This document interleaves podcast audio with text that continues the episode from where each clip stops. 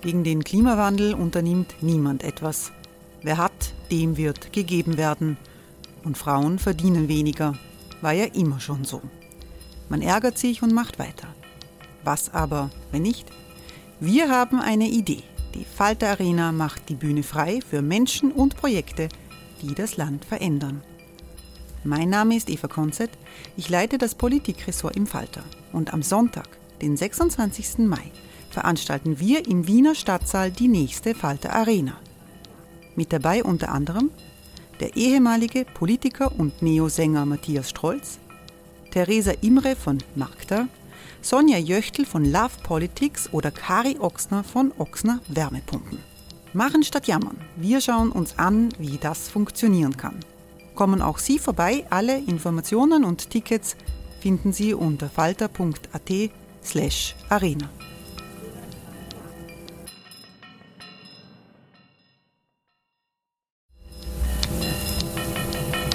Falter-Podcasts werden durch Werbung unterstützt.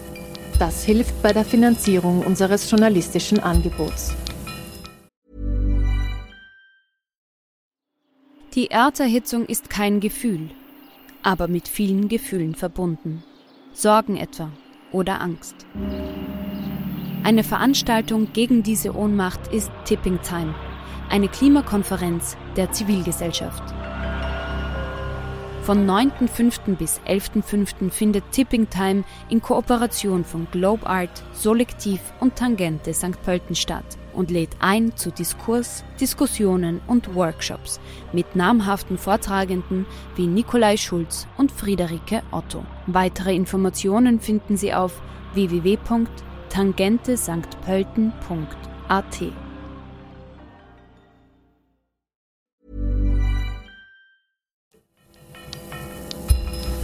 Falter Radio, der Podcast mit Raimund Löw. Sehr herzlich willkommen im Falter Radio. Ist Dreiskirchen so etwas wie ein linkes Mecker im konservativen österreichischen Bundesland Niederösterreich? Die Frage werden Sie sich vielleicht stellen, wenn Sie Bürgermeister Andreas Babler im folgenden Gespräch mit Robert Miesig hören. Dreiskirchen liegt 20 Kilometer südlich von Wien und beherbergt das bekannteste Flüchtlingslager Österreichs. Was wenige wissen, die Kleinstadt wird von einem sozialdemokratischen Bürgermeister geführt, dem engagierten Linken, Andreas Babler. Nicht nur, wenn es um Asyl und Menschenrechte geht, steht Babler auch innerhalb der SPÖ traditionell für linke Positionen. In der Corona-Zeit halfen in Dreiskirchen junge Geflüchtete, die durch das Flüchtlingslager gegangen waren, die Folgen der Pandemie zu meistern. Bei den letzten Bürgermeisterwahlen kam die SPÖ in Dreiskirchen auf 72 Prozent, ein Ergebnis, von dem die Sozialdemokraten sonst nur träumen können.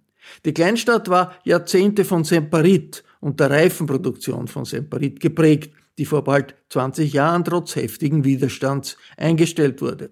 Aber wirtschaftlich hat sich die Stadt mit ihren 20.000 Einwohnern vom Schock beim Ende der Reifenproduktion erholt. Im Bruno Kreisky Forum wollte der Publizist Robert Miesig von Andreas Babler wissen, wie das geht, erfolgreiche sozialdemokratische Politik zu machen, in Zeiten, in denen die Sozialdemokraten fast überall in der Defensive sind und wie denn das Corona-Jahr in Dreiskirchen verlaufen ist. Ein bisschen gezeichnet, so jetzt wo wir das aufzeichnen, die letzten drei Tage waren sehr hart. Wir haben ja. wieder eine Impfwoche hinter uns, also äh, wo ich Mitarbeiter in der Impfstraße, das ist immer echter Challenge. Da mhm. impfen wir ein paar tausend Leute in der Woche und hat natürlich Vor- und Nachbereitungsarbeiten viele. Aber das ist der Schluss der Geschichte. Hoffentlich bald, dass äh, die, die ähm, Durchimpfung kommt und ja, den Rückstand, den wir in Österreich haben, den, den verzeihe ich auch ganz persönlich nicht dieser Regierung, nicht nur politisch. Das ist mhm. wahnsinnig, dass wir da echt äh, einige Wochen Rückstand haben. Viele Leute jetzt dann auch noch in diesen Wochen schwer kranken und sterben. Äh, weil man einfach nicht aufgezeigt hat oder irgendwelche politischen Kosten deckeln oder das ja. einfach echt uh, dilettantisch erledigt hat. Und es ist eine Summe von Geschichten. Und wenn du, wenn du mich fragst, ist das uh, der generelle Zugang. Uh, in einer Krise zeigt es sich natürlich noch schneller, wie der Anspruch ist. Und wie wir da die Ersten waren, glaube ich, oder ganz vorne dabei waren, diesen eigentlich was Natürliches zu tun, wie es Kassen hat, dass sehr ältere Personengruppen gefährdet äh, zu Beginn der Pandemie, dass das innerhalb von Stunden gestanden ist, dass wir ein gutes Team haben, die äh, nicht nur einen sozialen äh, Lebensmittelbring- und Abholdienst und, äh, und sozusagen eine Hotline einrichtet, wo man bestellen kann und Medikamenten äh, liefert und sonstige Geschichten, äh, sondern dass wir von vornherein das anders gedacht haben, äh, nämlich umfassender, dass wir äh, versucht haben, also nicht nur das zu machen, das haben dann eh viele von uns sogar mit Logo übernommen, hat uns zwar sehr gefreut, aber wir sind da nicht stehen bleiben und sagen, jetzt liefern wir. Ja, das ist halt aber auch keine Kleinigkeit. Ich meine, dass ihr sozusagen jetzt nicht nur als Gemeinde,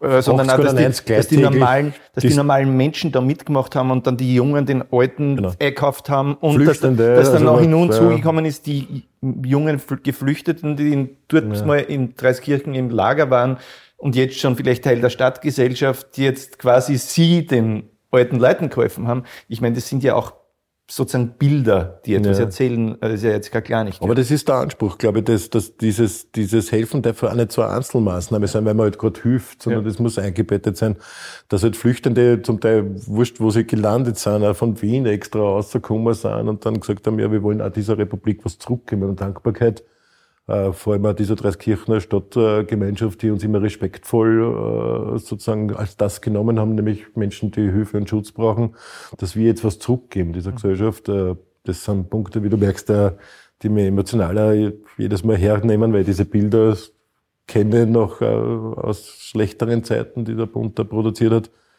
Und äh, die dann auf einmal anleiten und sagen, da sind ihre Lebensmittel, die habe ich jetzt gerade für sie geholt, mit dessen Dreiskirchen hilft Westerl und so. Also das sind schon starke Bilder und da, da ist halt natürlich eine große Menge gewesen. Da haben wir 80, 90 Leute gehabt, die wir da täglich disponiert haben, die halt einkaufen gefahren sind, das so rechnen. Wir haben nicht vergessen, dass wir ja Leute haben, wo wir Sozialmarktprojekte, also bei uns der Gute Laden mhm. haben, die haben wir natürlich geschaut, dass die auch äh, trotzdem billiger einkaufen. Das heißt, da haben wir Geld dazugelegt, weil der Gute Laden ja auch zugehabt hat, dass man das auch solche Dinge nicht vergisst. Und äh, dann haben wir natürlich äh, gesagt, was macht man gegen soziale Vereinsamung? Das, da waren wir ja ganz allein nicht äh, in dieser Frage noch damals. Äh, da hat es dann den Vorschlag gegeben, äh, dass wir wirklich durchtelefonieren lassen, alle Leute, die in der Altersklasse, glaube ich, über 80 waren und dann noch weiter, wenn wir ein bisschen Luft gekriegt haben, bis 75, äh, wie es ihnen geht, ob sie versorgt sind, ob sie noch was brauchen. Also nicht einmal die, was sie gerührt haben, das waren eh schon so viel, ja aber trotzdem noch anzufragen und, und vor allem eins zu etablieren. Das mag so klar klingen, aber es war eine Wahnsinns-Challenge und ist bis heute geblieben, dass wir Telefonfreundschaften etabliert haben. Auch mitfragen haben lassen, haben sie Interesse, weil da ist ja viel an Struktur zerbrochen. Da sind die Kaffeehausbesuche, die Parkbangel im Parkbesuche weggefallen, man hat sie nicht treffen dürfen. Äh, wir haben sehr aktiv sie bemüht, wie die Kindergärten, Schulen geschlossen waren, äh, dass wir nachfragen über die pädagogischen Leitungen, wo muss man nachschauen, was passiert in der Familie. Da ist Arbeitslosigkeit gekommen, aber äh, die Frage auch der Gewaltprävention in Ausnahmesituationen, das waren halt so Themen, die wir halt Stück um Stück gleich mit implementiert haben. Und das ist der Zugang gewesen. Und wenn du mich fragst, warum wir in anderen Dingen vorangegangen sind, ähm, gibt es halt den grundsätzlichen Zugang. Entweder du wartest da und nimmst Dinge, Umstände zur Kenntnis oder du versuchst in deinem Wirkungskreis äh, alles zu tun, äh, um mehr Schutz zu bringen. Und das zieht sich natürlich, jetzt dann sind wir halt äh, sehr fame worden, weil wir halt in diesen äh, Kinder- und Bildungseinrichtungen alles gemacht haben, was nur irgend möglich ist. Und das halt ein paar Monate vorher gebracht haben oder eigentlich überbracht haben, wo es noch gar nichts gibt. Ja. ja. Also das ähm, heißt zum Beispiel in Schulen, ihr habt es gekauft, diese ja, wir haben zuerst Raum, also wir haben überhaupt die Pädagoginnen-Testungen eingeführt, schon letztes Jahr im September, dass die regelmäßig testen können, gratis und äh, zweimal in der Woche. Äh, aber wir waren schon weit früher dann mit Schutzausrüstung. Meine, das Land und Bund haben ja nicht einmal Masken zusammengebracht mhm. über eine Zeit lang. Das kann man sich alles gar nicht vorstellen. Äh, dann haben wir natürlich nicht nur Laptops äh, dort zur Verfügung gestellt fürs Distance Learning, sondern wir haben sich auch gekümmert, dass noch Internetverbindungen manchmal in Haushalten sind, vor allem in Familien, die nicht viel Geld zur Verfügung haben, ist ja das Thema, ob die überhaupt ein Internet wirfen oder irgendwas haben das vergessen. Viele, die ja. machen sich dann in die Zeitung, ich habe so viel gesehen, oder haben wir sechs Laptops gespendet. Ich meine, das ist einfach nettes, umfassende Denken. Und dann ist es weitergegangen, Stück um Stück jede, jeden Strohhalm zu nehmen, der strukturell ein Mehr an Sicherheit schafft. Ja. Und dann war dann, wenn ich mich richtig noch in der Reihenfolge erinnern, waren es dann die Raumlüftsensoren, eigentlich keine teure Maßnahme, unverständlich. Die unterstützen die Pädagoginnen auch noch mit Werten, wann die Luft, das nicht vergessen zum Lüften, was sicherlich eine wirksame Maßnahme bei den Aerosolen ist, äh, als ersten Schritt schon vor Schulbeginn im Herbst mhm. äh, einzuführen Und dann äh, der große Wurf natürlich, die Luftreinigungsgeräte anzuschaffen für alle Kindergärten und Schulen. Und was uns äh, auch sehr irritiert hat, das war, wann über Schule diskutiert worden ist, die ersten Monate waren es immer die Frage der Maturantinnen und Maturanten, eigentlich eine sehr überschaubare Größe, wenn die Maturatermin haben und so.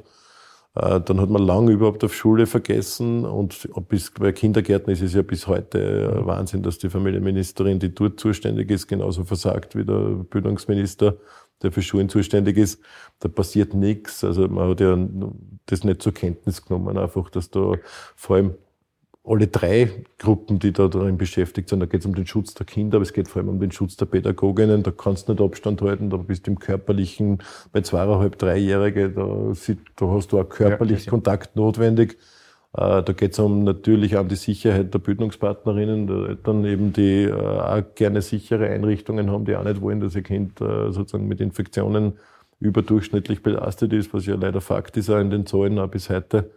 Also da hat man versucht und dann hat man den, den, die Luftreiniger angeschafft. Wir haben Freiluftklassen installiert, jetzt dann flächendeckend in allen Grundschulen, haben das noch mit dem Garten der Begegnung, ein ehemaliger äh, Flüchtender aus äh, der Telstadt, der mit der Holzwerkstatt die auch noch gefertigt hat. Äh, und ja, das sind alles so Einzelmaßnahmen, aber in der Summe zeigt es einen Anspruch von der jüngeren bis zur älteren Generation durch. Aber da siehst du in der Krise, wie sozusagen gesamtgesellschaftlich das gedacht wird. Äh, diese Dinge, die du, alle Maßnahmen ja, bis Ja, ist ja eine, zum Beispiel gerade das mit den Luftreinigungsgeräten. Ich nehme mhm. an, das ist ja jetzt nicht, ihr seid keine große Gemeinde, aber also so klein ja, seid ihr auch nicht. Wir sind äh, kinderreichste Stadt in Niederösterreich. Ja, ist nicht, das ist schon das ja in jeder Schulklasse. Das sind ja was, welche, in welchen Größenordnungen bewegen wir uns Na, da? Wir sind im Schulbereich nur für Corona-Maßnahmen, schätze ich jetzt, uns um die knappe 200.000 Euro im Bildungsbereich, die wir selber in die Hand genommen haben. Mhm. Es sind ziemlich genau 100 Klassen- und Kindergartenräume in der Stadt. Das ist auch nicht mehr so wenig. Also 100 solche Geräte. Raumluft, 100, zuerst ja. die Raumluftsensoren, dann natürlich das Geld ist ja das, was wir erledigen können, auch die Installationsarbeit mhm. dazu. Das heißt, du musst ja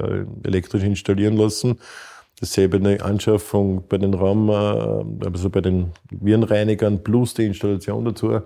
Und eine Mörder-Challenge, die wir halt mit unseren äh, Kolleginnen im städtischen Bereich auch machen haben können, aber wirklich Hut ab vor dieser Kollektivleistung und, und das geht dann bis zum Impfen weiter. Also dieser, dieser Anspruch, also wir haben auch nie verstanden, warum man da eine Hürde einbaut, nämlich äh, wie da die Alterskohorten freigeschalten worden sind am Anfang, dass man nur Internet anmelden kann. Eine Wahnsinnshürde. Also wenn du niemanden zur Verfügung hast in deiner Familie, weil deine Kinder weggezogen sind, in einem anderen Bundesland leben und du weiß nicht, kein gutes Netzwerk hast, äh, wo Kinder, Enkel oder sonstiger wer da ist, dann hast du eine Hürde und jetzt sind wir wirklich persönlich adressiert äh, austragen gegangen. Also ich war selber ein paar Mal unterwegs, da, da tragen wir innerhalb von ein paar Stunden halt mit vielen Leuten aus, stellen das zu, richten ein Callcenter ein, dass wir sozusagen sie bei der Anmeldung unterstützen können.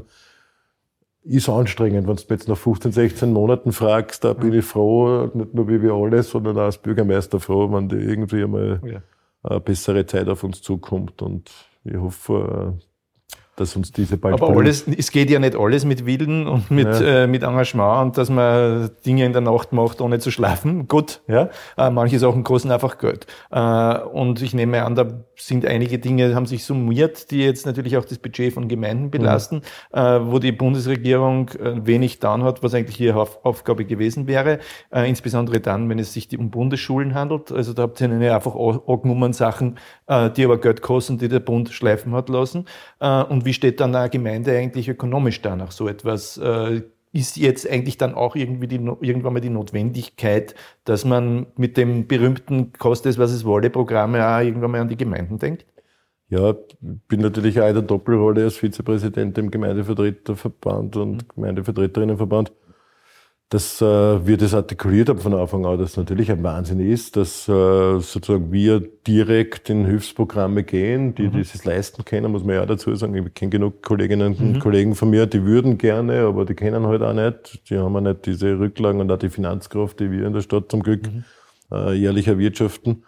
Aber äh, da sind wir wirklich äh, wieder mal abfällig behandelt worden. Das ist keine Neuigkeit. Ich kann mich an die Abwicklung der Finanzkrise 2008 äh, mhm. erinnern, wo dasselbe Mechanismen da war, wo sozusagen das letzte Zipfel äh, dann auf den Gemeinden abgeladen worden ist. Und ähm, so ähnlich ist das jetzt auch passiert. Also kein Geld, musst dir vorstellen, Ähm, nicht nur die Arbeitslosigkeit, die ja natürlich auch in meiner Stadt damals gleich um 30 Prozent gestiegen ist, ist ja eine Wahnsinnszahl, aber auch die Kurzarbeit, wo wir überhaupt nichts kriegen an Kommunalsteuern. Also die Ertragsanteile, die sinken, dann ein System in meinem Bundesland, wo die Bedarfszuweisungen, die eigentlich eh mein Geld sind, sozusagen für Stadt vom Finanzausgleichsgesetz, das wird dann immer so kompliziert verhandelt alle mhm. paar Jahre, äh, wo man dann sozusagen dann noch landesabhängig ist und man sein eigenes Geld eh kriegt. Ja. Mhm. Äh, aber das Große war, das war an den Finanzminister gerichtet, dass die Gemeinden natürlich äh, damals gleich mal über 2,3 Milliarden gefällt haben und dann haben sie halt eine Milliarde freigeschalten. Wenn man sich die angeschaut haben,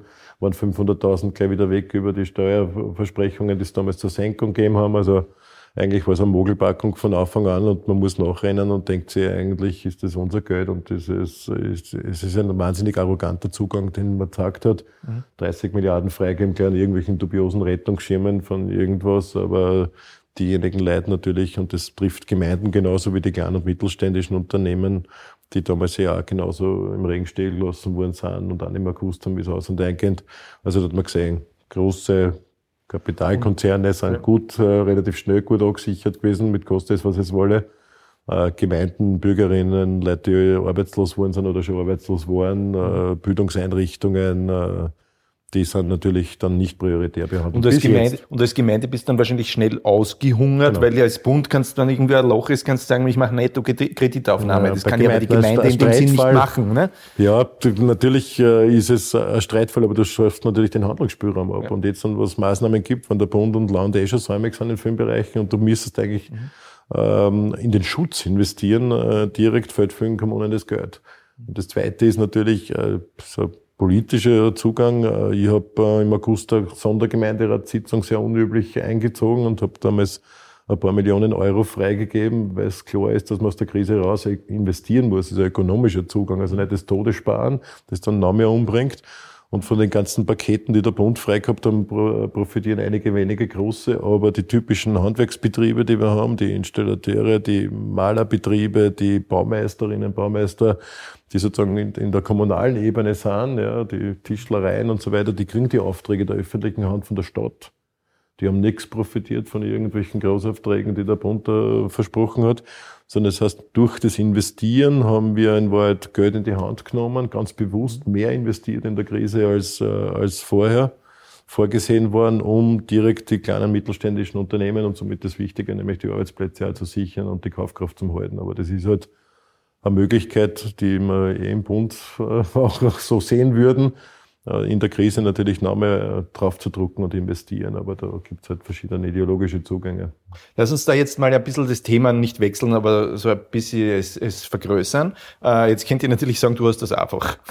Du bist der Bürgermeister einer überschaubaren Gemeinde. Du, man kann zwar nicht jede, jeden kennen, aber sozusagen als Parteiorganisation kann man, kann man fast an jeden kennen. Ihr seid Bürgermeister, habt sie mehr Zeit halt. Das heißt, ihr könnt die Sachen richtig machen und wenn die Leute sagen, ihr macht es gut, habt ihr den Zuspruch der Bevölkerung. Mhm. Ja? Äh, und die Dinge sind auch so nah an den Bürgern, dass sie es euch zurechnen können. Ja? Äh, jetzt ist das natürlich eine andere Situation, wenn du in einer größeren Konglomerat, also nennen wir es mal im Nationalstaat, im Bund, mhm. sozialdemokratische Politik machst, selbst in der Regierung, was du in der Regierung machst, kommt bei den Leuten irgendwie vielleicht nicht so genau an. Äh, und zweitens, wenn du in der Opposition bist, kannst du zuerst gar nicht zeigen, dass du das besser kannst, sondern kannst irgendwie nur Opposition betreiben. Welche Ratschläge hättest du für eine Sozialdemokratie jetzt in Österreich, im Bund, im Land, vielleicht auch in Europa, das ist ja jetzt, sind ja auch Problematiken, die die SPÖ und die SPD und andere ziemlich ähnlich haben. Äh, wie würdest du das formulieren? Na, ich glaube, das äh, ist eins zu eins übertragbar. Also Dinge, die wir tun, tut man eingebettet, sozusagen über den Tellerrand zu blicken und weiß, dass das halt ein allgemeiner Zugang das ist. Also wenn man halt das Thema leistbares Wohnen in der Stadt hat, wenn man nachhaltige Stadtentwicklungsplanung hat, Raumordnungskonzepte, das sind das Dinge, die eins zu eins natürlich umlegbar sind. Vor allem dieser, dieser, dieser, dieser Gesellschaftsbegriff, äh, um den es mir und meinem Team so stark geht, äh, der ist umlegbar. Da geht es nicht um das, dass ich jeden oder jeden mhm. kennen könnte, sondern es ist eine Frage, wie, wie begreift sie Politik? Und Politik sozusagen begreifen zu können als diejenige Instanz, die Parameter verändern kann, wie Gesellschaft funktioniert da sind wir sogar noch gehemmt. Also wir würden noch entfesselter positiv sozusagen äh, sagen wir alternative Gesellschaftsform, Formation für alle, die das Leben besser, angenehmer macht. schauen könnte. Nur da wären wir schon geknebelt sozusagen von den äh, übergeordneten Instanzen. Aber das ist so der, der Zugang äh, des Primat der Politik. Mhm. Und äh, Politik sollte ja eigentlich den Interessen der vielen, das ist der sozialistische Zugang von mir, dienen und das Leben einfach auf eine höhere Qualitätsstufe zeigen. Von der Arbeitswelt bis zu den Bildungschancen, bis zu der Absicherung im Alter, in der Pflege und vielen anderen, sind das Punkte, die ja das Leben besser machen. Und das ist ja der Grund, warum ich und warum wir sozusagen auch Politik machen. Und dieser Zugang ist es, der die äh, Unterscheidbarkeit der Sozialdemokratie, der, der sozialistischen Bewegung ausmacht. Ich bin jetzt irrsinnig viel in so Videokonferenzen, auch, wo Gemeinderatswahlen stattfinden, um sozusagen auch vielleicht auch in einer motivierenden Rolle. Mhm. Und da rede ich auch selbst bis in den letzten Zipfel, wenn das ganz kleine Gemeinden sind. Was ist die Unverwechselbarkeit der Sozialdemokratie? Warum fordern wir natürlich, so wie eine Bürgerliste, eine Bürgerinnenliste oder wie irgendeine andere Partei, fordern wir natürlich einen schönen Kindergarten oder, oder einen schönen Spielplatz, eine schöne Parkanlage und, äh, und eine neue Sporthalle. Aber es gibt schon diese äh, Frage, dass wir einzigartig sind und unverwechselbar sozialistische Bewegung.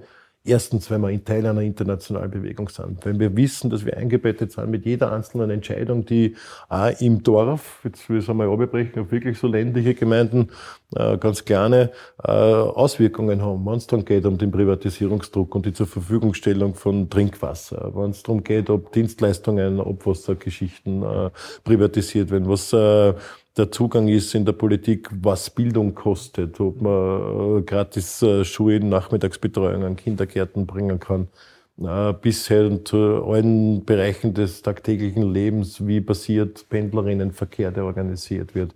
Was kostet es, dass ich in die Arbeit eigentlich fahren muss? Warum muss ich mir das zahlen, nochmal zusätzlich belastet werden? Also und das natürlich dann nochmal auf eine Ebene zu heben und sagen, du, wenn wir jetzt zusammensitzen in einer Ortsorganisation, per Video jetzt dann manchmal oft, äh, es gibt genau dieselben Interessen äh, in einer Ortsorganisation, die vielleicht zeitverzögert, also, also gleichzeitig, aber mit einer anderen Uhrzeit in Santiago de Chile gerade zusammensitzt, eine Sektion, die so stark ist wie ihr, aber prinzipiell denselben Zugang hat, äh, nämlich einzugreifen im Interesse dieser, dieser Geschichten.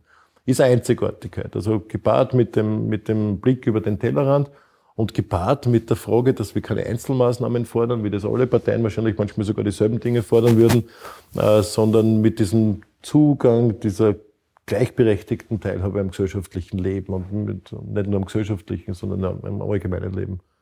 Und das ist, glaube ich, was, was äh, nicht, wie du fragst, sozusagen so unterscheidbar ist. Es ist eine Frage des Politikzugangs, der ist eins zu eins in allen Ebenen umsetzbar. Also tiefe Überzeugung und das, was äh, wir was verloren... Was ist dann jetzt das Unverwechselbare? Dass, die, man, dass die, man sozusagen immer bei, äh, die Interessen fragst, der normalen Leute vertritt. Und du, wenn du mal Richtung SPD fragst oder SPÖ oder genau, andere Beispiele, die auch nicht gut ausgegangen sind für unsere französische Sozialdemokratie oder ja. viele andere Dinge oder in, oder in den Niederlanden, äh, das sind Parallelitäten, nämlich äh, diesen Anspruch äh, verloren zu haben, dieses äh, Primat der Politik in den Vordergrund mhm. zu stellen, sich eingebettet zu fühlen in fixen mhm. äh, Parametern, die da sind und die unveränderbar sind. Die, das haben wir schmerzhaft in der Sozialdemokratie auch durchlaufen. Ist das Zähmung des Kapitalismus oder der Veränderung und Transformation des Kapitalismus? Was heißt Sozialismus heute?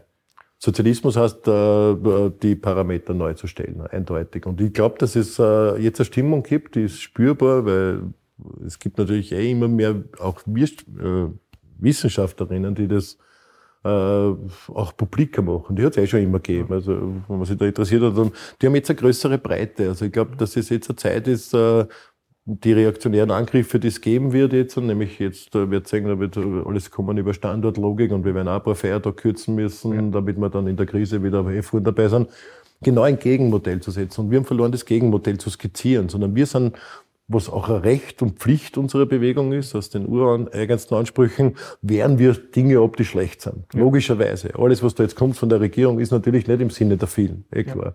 Die Kleinen, wir alle miteinander als Kleine und Vertretung der Kleinen, wir zahlen diese Zeche, logischerweise, und sind eingebettet in einen beinharten Sozialkurs, der auf uns zukommen wird, also Sozialeinsparungen. A lot can happen in the next three years. Like a chatbot may be your new best friend. But what won't change? Needing health insurance. United Healthcare Tri Term Medical Plans are available for these changing times Underwritten by Golden Rule Insurance Company, they offer budget-friendly, flexible coverage for people who are in between jobs or missed open enrollment. The plans last nearly three years in some states, with access to a nationwide network of doctors and hospitals. So for whatever tomorrow brings, United Healthcare Tri-Term Medical Plans may be for you. Learn more at uh1.com.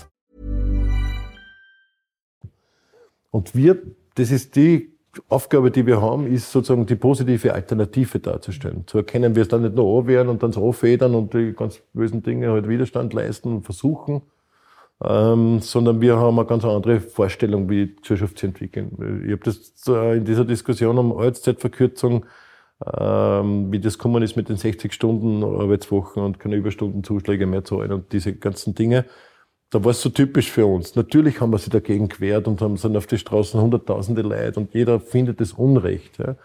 Und die Parallelität in unserer Bewegung ganz stark. Also dieser Anspruch vom ersten Tag in der österreichischen Sozialdemokratie war diese Arbeitszeit, nicht mit den Arbeitsbedingungen das Thema für uns, ja, nämlich zu verkürzen, äh, sozusagen die Arbeitszeit, Lebensqualität zu schenken, äh, Arbeitsbedingungen zu verbessern. Und jetzt hat man nach 130 Jahren, wo wir das Stück um Stück erkämpft haben, ja, immer wenn gegangen ist, Arbeitszeit runtergehauen, ja, von 40 dann nach 38 und so, und so weiter und dann eine fünfte Urlaubswoche dazu. Jetzt hat man macht man was, die Produktivität und die, die Entwicklung der Produktivität umzukehren und die Arbeitszeit zu verlängern, dort wo man es braucht. Ja. Flexibel, zu Ungunsten der vielen und dann natürlich auch, wenn es geht, nicht bezahlt. Also dieses Paradoxon, doch trotz technischen Fortschritt, ja, den nicht den Menschen zur Verfügung zu stellen, sondern nur den Profit abzuschätzen. Und da sind wir nicht schwach. Und mhm. ich glaube, dass eine Reideologisierung unserer Bewegung ganz was Wichtiges ist, ein Fundament zu haben.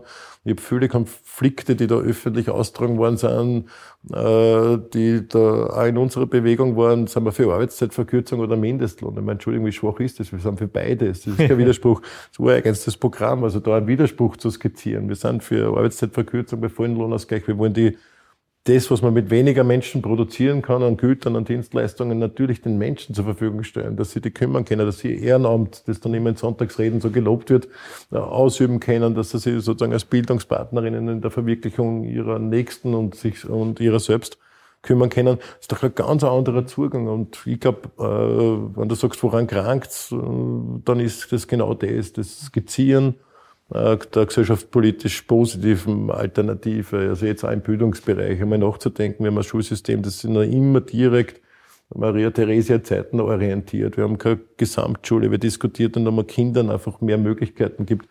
Ich meine, in meiner Volksschulzeit, die ist über 40 Jahre her, ja, äh, da hat es sozusagen eine Verdoppelung des Lerninhalts in derselben Zeit gegeben. Das heißt, wir pressen beispielsweise heute sechs- bis zehnjährigen in den vier Jahren das eine, was wir lernen haben müssen in der Volksschule, plus zusätzlich neue Medienkompetenzen, Fremdsprachen und so weiter, vor allem auch andere Dinge und denken nicht drüber nach, dass man eine gemeinsame Schule immer macht, wo man ein Jahr dazu hat, das heißt Geld als Staat in die Hand nimmt, mehr Lehrpersonal bringt, äh, um Druck von den Kindern zu nehmen, Druck von den Pädagoginnen, die das einpressen müssen und, und den Eltern eine Gewissheit zu geben, dass ihre Kinder sozusagen das nicht unter Druck lernen müssen.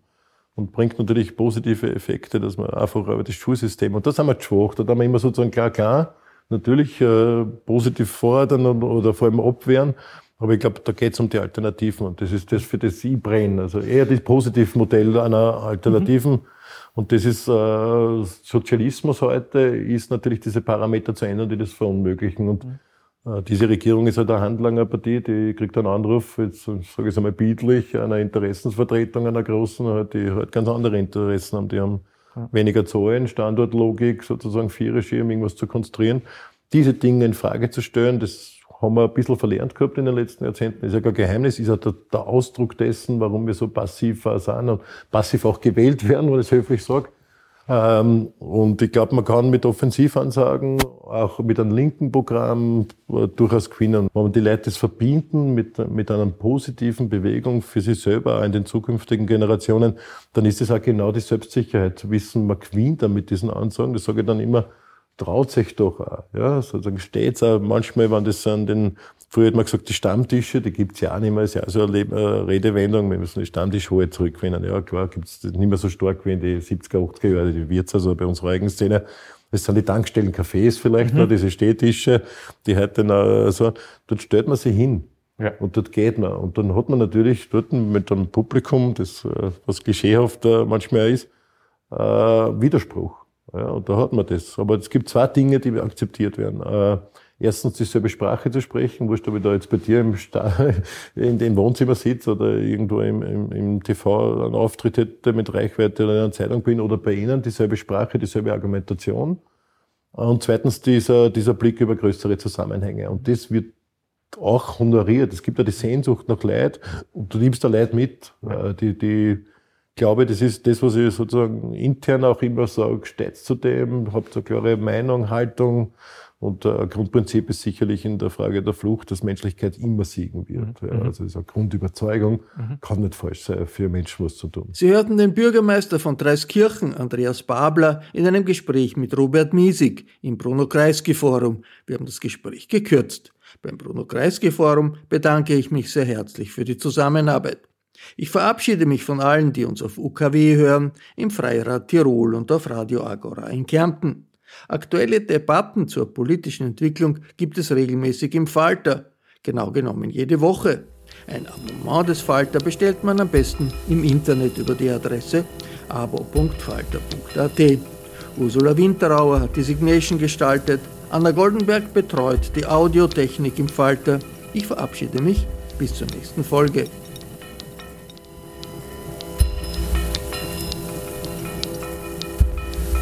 Sie hörten das Falterradio, den Podcast mit Raimund Löw.